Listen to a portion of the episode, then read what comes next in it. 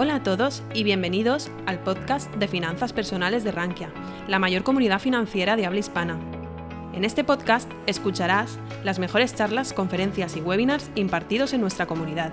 No olvides suscribirte a nuestras plataformas para estar al tanto de todo nuestro contenido. Bien, muchas gracias por asistir. El que piensa que de aquí va a salir millonario que se olvide. ¿eh? Únicamente deciros que lo, que lo que pretenderemos, Fernando y yo supongo que será que tomemos las decisiones o toméis las decisiones más racionales y que no os arruinéis y rentabilicéis los ahorros. Rentabilizar los ahorros significa que ya que nos cuestan tanto de ganar, por lo menos batir la inflación en un periodo normal de tiempo.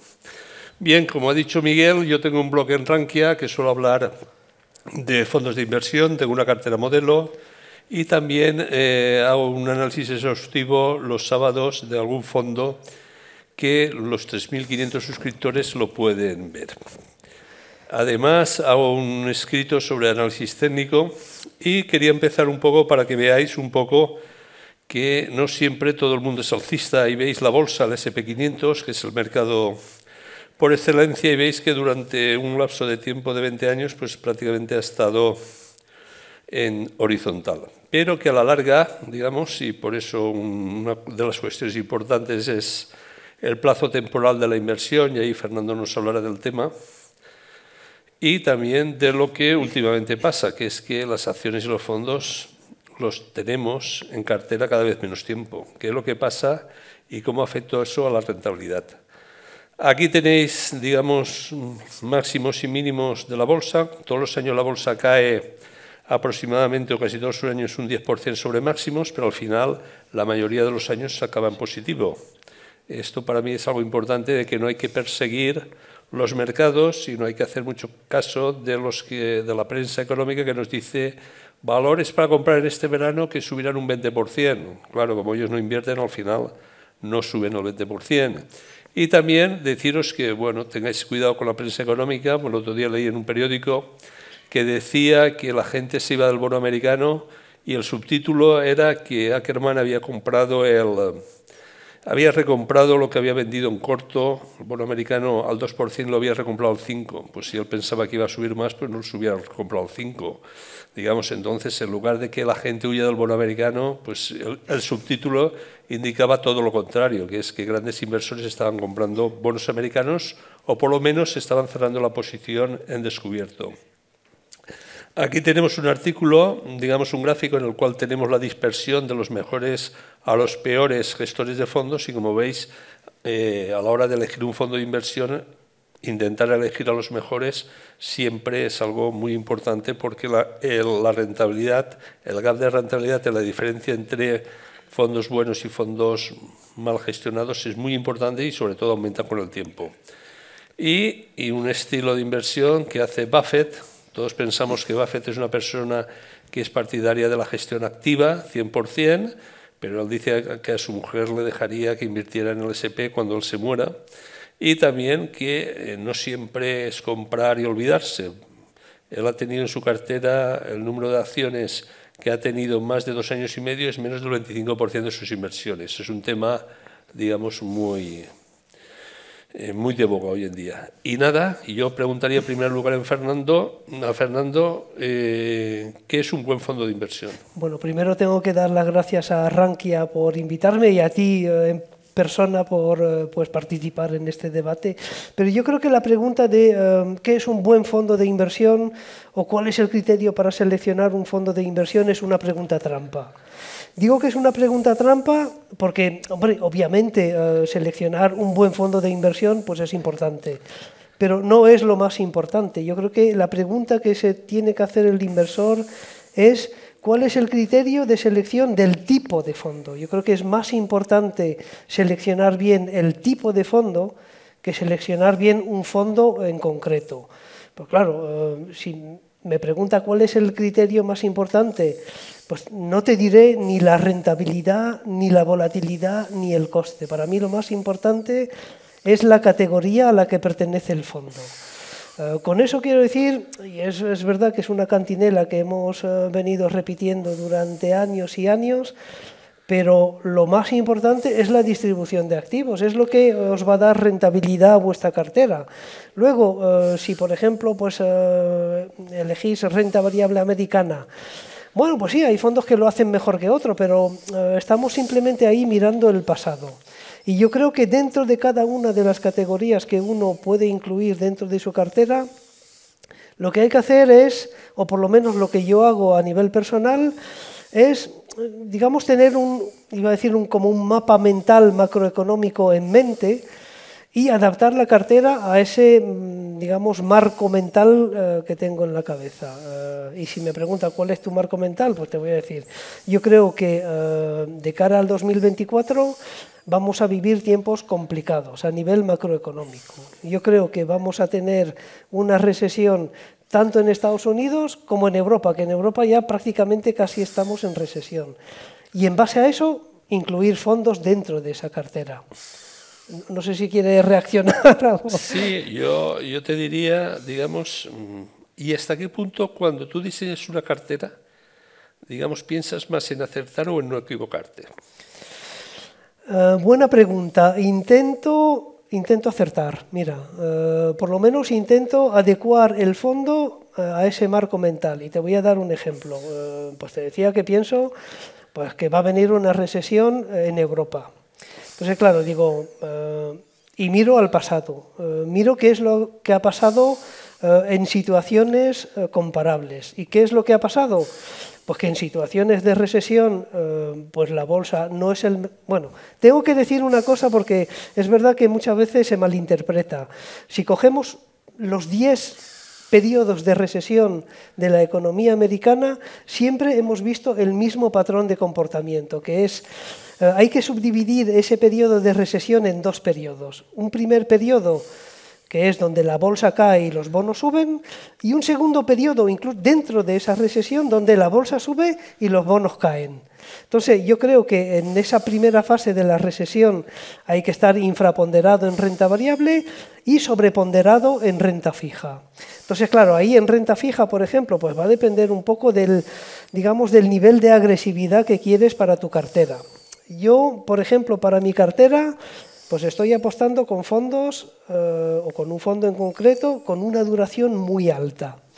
¿Por qué? Porque si caen los bonos, si, caen los tipos de interés a largo plazo, pues es el tipo de fondo que mejor va a recoger esas ganancias de, capital. Entonces, apuesto eh, por, digamos, ese tipo de fondo. Por eso decía que al principio es mucho más importante elegir el tipo de fondo que el fondo.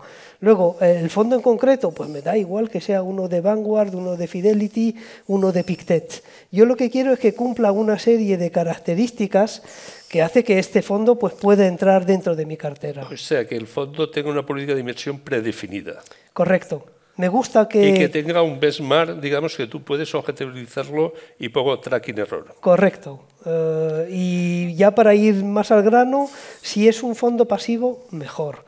¿Por qué? Porque la gran ventaja de la gestión pasiva, y ahí sí que podemos eh, disentir, para mí es, eh, y especialmente por ejemplo en renta fija, que si yo quiero que el fondo tenga una duración muy alta, pues que siga manteniendo esa duración alta. No quiero un gestor, eh, no digo que sea malo, pero no quiero para mi cartera un gestor que tenga hoy una duración de 20 años y el mes que viene una duración de dos años. No, ¿por qué? Porque estoy apostando a un determinado segmento del mercado y quiero que el fondo replique eh, el comportamiento de ese segmento del mercado. Eh, habrá gestores, evidentemente, que lo hagan mejor que ese fondo de gestión pasiva, eh, porque se puede ser también muy activo dentro de la gestión, dentro de la renta fija. Pero como he construido esa cartera pensando, digamos, en ese escenario, pues lo que quiero es que el fondo cumpla esas características. Es decir, tú buscas un fondo predefinido que se ajuste a lo que tú piensas en criterios macroeconómicos y que tenga poco tracking error y pocos costes. Correcto. Y no das libertad al gestor. Correcto. A nivel personal, ¿eh? A nivel personal, vale. Yo, digamos, difiero un poco de lo que dice Fernando. El otro día estuve leyendo un informe de un, de un, de un servicio de estudios americanos y que decía que después de la última subida de tipos, en las últimas subidas de tipos, si se analizan los activos, normalmente los activos que más rentabilidad han dado han sido, mm, digamos, los fondos de dividendos, después han sido emergentes en moneda local, han sido inmobiliarios y después eh, el SP. Yo sí que veo dos segmentos que están muy machacados. Uno es el de pequeñas compañías, porque claro, cuando hablamos de la bolsa, una cosa es la bolsa y, la renta fija y otra cosa son las carteras, subcarteras, subcategorías que hay para aburrir y dar más. Y decía exactamente dos cosas. Uno, que yo coincido que hay dos segmentos de mercado que están muy machacados. Uno que es el de pequeñas compañías. Las acciones de pequeñas compañías normalmente suelen dar en promedio histórico y a muy largo plazo un 2% más que la bolsa que el SP500, por ejemplo, las compañías pequeñas americanas, pero que en los últimos 17 años han dado un 2% menos. Y el problema que tiene es un problema de liquidez y de financiación, pero están, digamos, a unas valoraciones, digamos, relativamente, eh, bueno, para, para, comprarlas o parlas, y de hecho cada vez hay más, más operaciones corporativas, están a Pérez aproximadamente de 10, 12, y también los países emergentes. Los países emergentes, digamos, están a unos niveles eh, prácticamente, muchos de ellos, de, derribo. Yo estoy aumentando mis posiciones un poco en el sector inmobiliario, que se beneficiarán de las bajadas de tipos de interés. Estoy invirtiendo también ahora, estos días, en el Russell 2000 antes que en el SP y también estoy invirtiendo, digamos, en rentabilidad por dividendo. Eh, pero sí que es cierto que tengo una estructura, digamos, una parte de la cartera más estructural y una parte de la cartera en la cual también, eh, si me equivoco, ¿qué pasa? Como yo soy más optimista que Fernando, pues eh, un poco más la bolsa que él, pero como me puedo equivocar y por si me equivoco siempre tengo un par de fondos que hacen de, en la cartera de contrapeso. Es decir, que siempre va mal cuando el resto de la cartera va bien y viceversa, y así me descorrelaciono bastante y ahí tengo un fondo de utilities que si vamos a una recesión pues, y los tipos bajan y además eh, siguen pagando el dividendo y como están muy endeudadas lo pueden hacer relativamente bien y además las utilities llevan un 50% caída desde máximos. Por lo tanto, yo pienso que siempre pienso en que me puedo equivocar y como pienso que me puedo equivocar, también es cierto que tengo una parte de la cartera en flotantes, en bonos flotantes que relacionados con el Euribor. Porque es cierto que si yo, digamos, tengo un cuadro macroeconómico y hay que apostar por él en un 60 o un 70%, pero también tengo que saber cuándo me equivoco y algo que me contrarreste. Y el que me contrarreste es tener fondos que van en contra de mi pensamiento, por si me puedo equivocar, o también tener liquidez. Mm. Y ahí te digo una cuestión. La liquidez ahora se paga, pero es que a lo mejor dentro de eh, un año no se paga. Es decir, el todo o la nada, ¿tú cómo ves eso de que ahora todo el mundo está con fondos de rentabilidad objetivo, fondos monetarios? ¿No crees que hay un exceso de concentración ayudado por los medios de comunicación hacia cierta tipología de fondos? Sí, a ver, no me gustan los fondos de rentabilidad objetivo porque de alguna forma, de alguna forma eres cautivo del plazo de vencimiento que tiene el fondo. Es decir, si quieres salir mañana, probablemente te van a cobrar una comisión de rescate o de comisión de reembolso que en muchos casos es inasumible. Respecto a la liquidez, pues te voy a decir, a mí mi principal posición son fondos monetarios. Es que, a ver, con los tipos de interés a corto plazo eh, que tiene el Banco Central Europeo por encima del 3%, es que hay que estar en monetario, es, digamos, dinero regalado. Eh, ahora bien, eh, no es una posición para mantener de cara a los próximos 12 o 18 meses, porque habrá alternativas más interesantes en ese momento.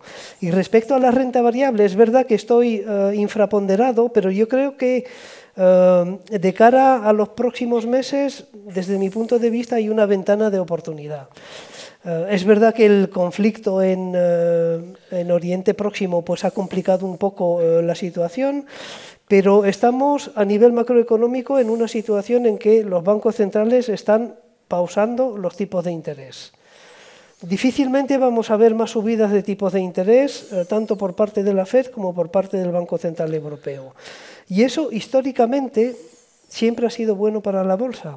Independientemente de, que si la pausa se haya hecho a niveles del 3% o del 6%.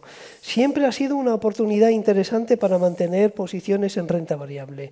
Con lo cual tengo ahí, digamos, una apuesta táctica eh, en renta variable, pero es verdad que, eh, y ahí quizás sea también un tema interesante, el de los fondos sectoriales, que suelo jugar también eh, bastante con los fondos sectoriales, porque claro, en la distribución de activos yo siempre digo que la beta es más importante que el alfa. Es decir, lo que tienes que buscar es posicionamientos respecto al mercado. Pero claro, muchas veces vemos la beta como estar eh, sobreponderado en renta variable o no. Hay muchas betas. Eh, y, y, mencionabas el tema de las small caps, pues decidir, por ejemplo, que parte de tu cartera esté en fondos de pequeña capitalización, pues ya es una decisión de beta, no es una decisión de alfa porque tú quieres estar en fondos de, pequeña y mediana capitalización. Luego, pues sí, habrá fondos que lo hagan mejor que otros, desde luego, y especialmente en segmentos como este, donde ahí la gestión activa sí que puede aportar algo a la gestión pasiva. Pero hay muchos tipos de beta. Por ejemplo, eh, mencionaba el caso de renta variable americana de small caps, pues te puedes preguntar, ¿quiero estar expuesto al dólar o no?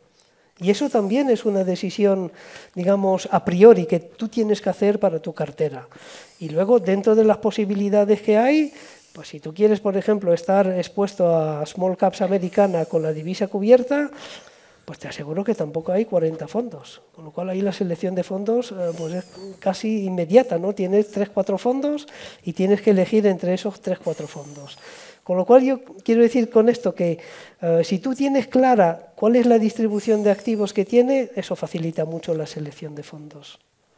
Bien, y otro tema muy importante, digamos, es eh, que cada vez más, digamos, las carteras modelos de las principales eh, casas de valores, brokers, intermediarios, trimestre a trimestre cambian. El periodo de permanencia de un fondo digamos, eh, ¿cuándo, vendes tú un fondo? ¿Cuándo crees que no se ajusta a sus rentabilidades desde un punto de vista macro? ¿Cuáles son los criterios que decides tú de decir, bueno, eh, eso o bien es época de vender este fondo porque lo ha hecho excepcional y las valoraciones son caras, o bien porque, digamos, el escenario macroeconómico, digamos, no funciona. ¿Cuándo revisas la cartera?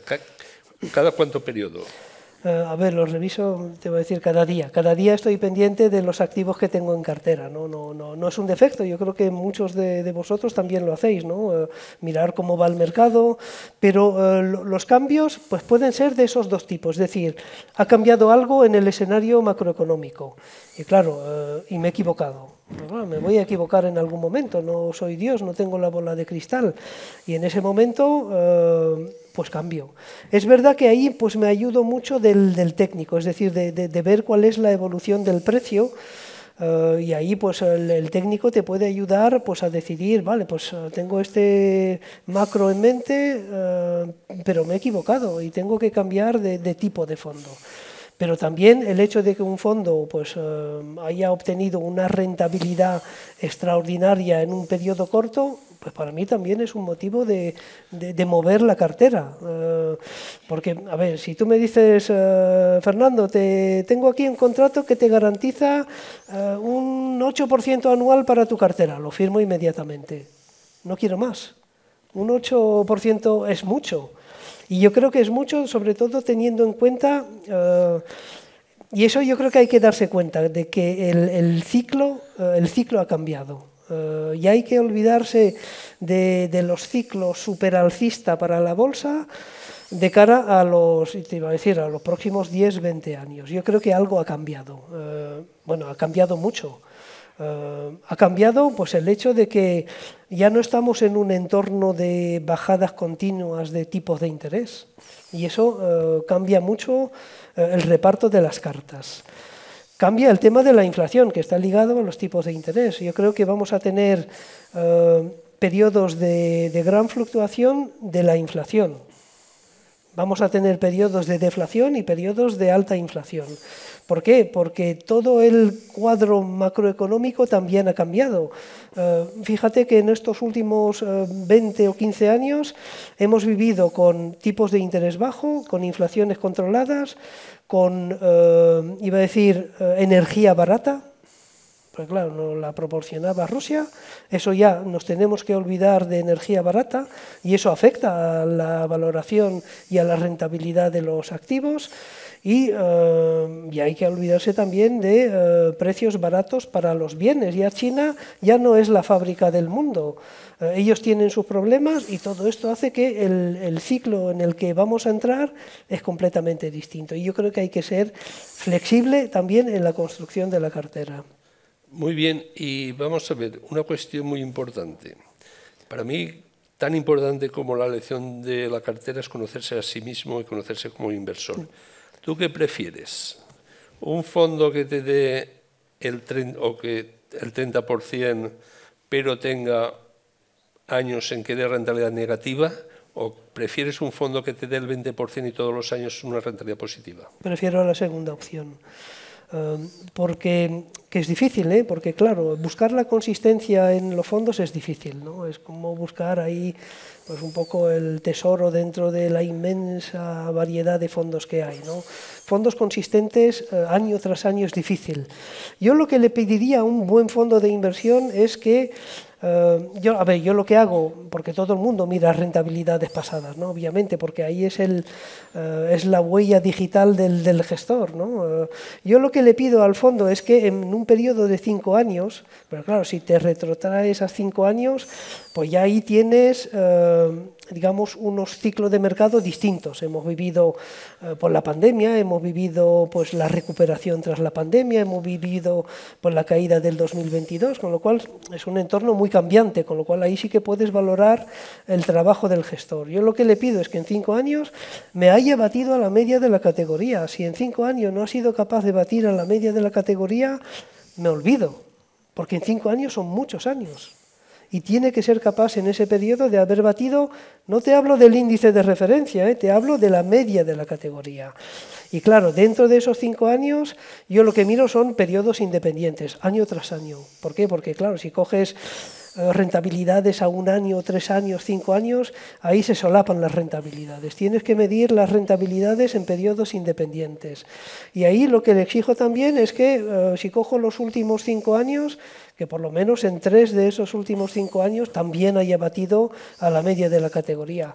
Fíjate que no le exijo que, le, que bata la media todos los años eh, de forma consistente, que sería pues ya un plus.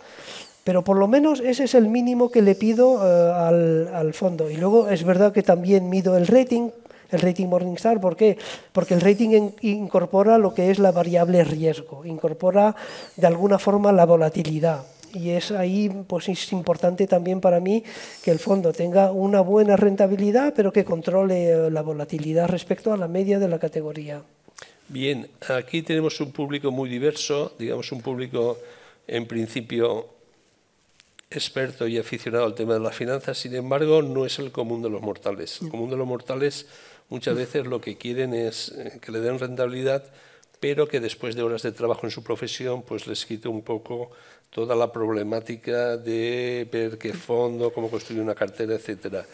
Tú, digamos, ¿cuál crees que puede ser el papel, por ejemplo, de los asesores financieros, el papel, digamos, de descargar y cómo descargarías tú, digamos, todo aquello que ofrece, exige un plus de trabajo después de algo que no es nuestra profesión, sobre todo para ¿Qué aconsejarías a gente que quiere rentabilizar sus ahorros, pero no quiere, digamos, eh, prácticamente eh, dedicarle demasiado tiempo porque está después de 40 horas de trabajo, la familia, necesita divertirse o necesita descansar? Yo creo que hay dos opciones. Eh, hay la opción que comentas tú de pues, acudir a un asesor financiero, porque y ahí me retrotraigo a lo que dije al principio. Ese asesor financiero pues, tendrá digamos, un, eh, pues, un escenario para lo que, lo que él cree que puede venir eh, de cara a los mercados. ¿no? Y ahí sí que puede construir una cartera y, tener cierta flexibilidad pues, a la hora de cambiar los activos que hay dentro de la cartera. Perfecto. Se equivocará como, como todos, como todos nosotros, pero por lo menos tiene ese, ese marco de análisis eh, y que, que, lo va a plasmar en la cartera. Y luego hay la otra opción que también es válida, que es pues a, eh, pues a, alguna fintech, pues que te haga una cartera ahí pues de forma automatizada, pues cada mes pues uno invierte los 200, 300 euritos que tiene de, de ahorro en ese tipo de cartera. Te voy a decir, para mí no es la opción más recomendable. ¿Por qué? Porque, eh, por lo que acabo de, comentar, yo creo que eh, hemos entrado en un ciclo de mercado donde hay que ser flexible. Yo no sé si voy a acertar, pero por lo menos esa es, digamos, mi idea de, eh, de construir una cartera. Porque el, desde mi punto de vista, el buy and hold sí que funciona muy bien en mercados iba a decir superalcistas, pero yo creo que eh, los mínimos del 2022, de octubre del 2022, desde mi punto de vista no es el punto de partida de un nuevo supermercado alcista. ¿Por qué? Porque no hemos visto capitulación, porque las valoraciones ni estaban caras ni sobre todo estaban baratas. Todos los eh, mercados superalcistas empiezan con valoraciones eh, extremadamente baratas y no ha sido el caso en octubre del 2022. Y luego los últimos mercados alcistas que hemos vivido, pues también ha sido gracias a esa eh, caída eh, fantástica de los tipos de interés que no vamos a volver a ver, no vamos a volver a tipos a tipos cero. Eh, hay que olvidarse de los tipos cero. Si, los tipos venían del 14-15%, si coges un, un periodo amplio, quiero decir, del 14 a tipos negativos, cosa que yo nunca había visto. Y lo que comentabas al principio de, si coges un gráfico de, de largo plazo, pues sí, es verdad que hemos hemos conocido dos tipos de mercado, mercado alcista y mercado bajista. El 2008, el 2001, eh, incluso el 2022, pero no hemos conocido mercados laterales. Y te aseguro que un mercado lateral es lo peor para el inversor particular y para el profesional también. Y desde hace 20 años no hemos conocido, bueno, sí, quizás en el 2014, 2015, por ahí hubo como un amago de mercado lateral, pero que duró muy poco. pero invertir en los mercados laterales es muy complicado. ¿Y fondos de autor? ¿Qué, ¿Cuál es tu opinión sobre los fondos de autor? A ver, me gusta. Uh, lo que pasa es que uh, si encaja dentro de, pues de, de, esa construcción de cartera, pues estupendo. Pero es verdad que uh, si tengo la posibilidad de encontrar un fondo de gestión pasiva, lo priorizo frente al, al fondo de autor o al fondo de gestión activa. Ahora bien, también hay segmentos del mercado donde no llega la gestión pasiva. Te voy a decir las small caps americanas, si quieren una small cap americana de estilo value, bueno, a lo mejor si te vas al mundo de los ETFs encuentras algo. a nivel de fondos ya tienes que ir, pues eso, a fondos de autor. Bien, y ya, digamos, estamos acabando, eh, digamos, eh, algún fondo, digamos, porque ahora los fondos se mantienen dos años, seis meses. Eh, ¿Tú qué periodo aconsejas para, para, digamos, tener un fondo que ves, veas que es bueno y consistente? Ah, yo hay quizás un tipo de fondo que mantendría siempre en cartera, porque siempre hay una parte core. Eh, es verdad, es difícil eh, que bueno, podría ser, estar 0% en renta variable, pues sí, puede ser, pero si tienes una posición ahí, eh, digamos, de muy largo plazo, aunque sea pequeña, y dice esto lo voy a mantener sí o sí, te voy a decepcionar, pero yo cogería un fondo de gestión pasiva indexada al MSCI World o al S&P 500. Bien, ¿y hasta qué punto tú ves una reversión a la media? Tú cuando digamos, eh, te haces la cartera, digamos, las valoraciones deben de importar, esto ha caído, un, por ejemplo, el inmobiliario, digamos, los fondos inmobiliarios han caído un 60 o un 70%, sin embargo, los pisos, por ejemplo, en Alemania solo han caído un 20%, pero es que antes se había multiplicado por 5, digamos, eh, el valor de los pisos en los últimos 10 años. ¿Los últimos eran los primeros o coges tendencia? Estoy de acuerdo contigo en la reversión a la media y te voy a poner un ejemplo concreto, renta variable china. Me gusta no solo por valoración, que ahí se podría discutir de las valoraciones de las empresas chinas, pero eh, la renta variable china está ahora mismo a niveles del 2011. Eh, nadie quiere renta variable china, es el activo odiado. Eh, pero para mí China, por ejemplo, está más avanzado que, los mercados occidentales en cuanto pues ya a implementar estímulos, porque ellos ya, aunque estén creciendo al 4%, para ellos es una recesión. Entonces ellos ya están implementando medidas de estímulos que todavía nosotros no hemos implementado, que serían las bajadas de tipos de interés, y por eso yo creo que, eh, bueno, pues eh, ahí sí que ha puesto por una reversión a la media en cuanto a renta variable china. Pues muy bien, muchas gracias Fernando por estar con nosotros un día más y saber que Fernando tiene varias publicaciones a través de Morningstar, que digamos los lunes hace un análisis de cómo han ido los mercados, tanto por países como por segmentos, como también por divisa y materias primas. Y materias primas. Bueno, ya 15 segundos, materias primas, vale me gusta el uranio, yo creo que ahí tenemos, eh, comentado el tema de la energía, yo creo que el uranio es la solución al problema energético que tenemos. Además, el uranio ya es verde, ya tenemos eh, la autopista política para invertir en uranio. Y en uranio, como en otras materias primas, pero especialmente en uranio, tenemos un problema de oferta y demanda. Hay una demanda que está creciendo porque es una energía barata, pero la oferta, como también en otros tipos de minerales, la oferta está muy limitada y difícilmente va a crecer. Y eso es primero de economía. Sube la demanda, la, oferta está